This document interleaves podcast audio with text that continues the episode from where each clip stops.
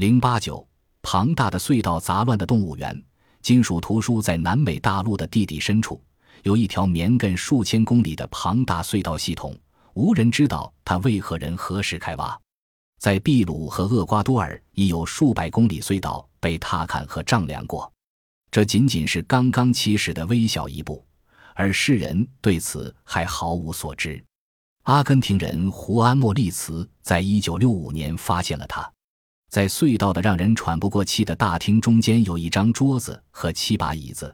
它们摸起来的感觉就如同自己调节温度的人造材料，但是它们又像钢铁一样沉重和坚硬。在椅子的后边有许多动物，有巨蜥、大象、狮子、鳄鱼、美洲豹、骆驼、熊、猿猴、美洲野牛、狼，还有溪蟹、蜗牛和螃蟹，好像还在慢慢蠕动。如同用模子浇筑似的，这些动物自由而友善地并排站列着，根本不像在描写诺亚方舟时的动物成双成对，也不像动物学家那样喜欢按照种源和物种所划分的样子排列，也不像生物学家所想象的那样存在于自然进化的顺序之中。这是一个杂乱无章的动物园，不过园中的动物都是由纯金做成的，诸多宝藏。那本金属图书也在这个大厅里，对着这个动物园，在会议桌的左后边摆放着。书一部分是由金属板制作的，另一部分则是由毫米薄的金属箔做成的，其大小多是九十六乘以四十八厘米，让人捉摸不透。哪一种金属具有能使其在如此之薄又如此之大的情况下保持坚固的特性？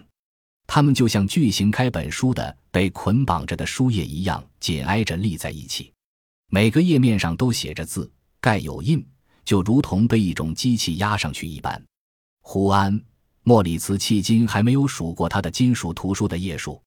据他估计，可能有好几千页。金属片上的文字无人认识，谁可能一直是，并且什么时候曾是这些图书的作者和制作者？这位伟大的无名作者和他的助手们不仅掌握了一种能根据需要按这样规格制作金属箔的技能，作品就摆在那儿，而且掌握了文字。他用这种文字把重要的事情告知遥远未来的生物。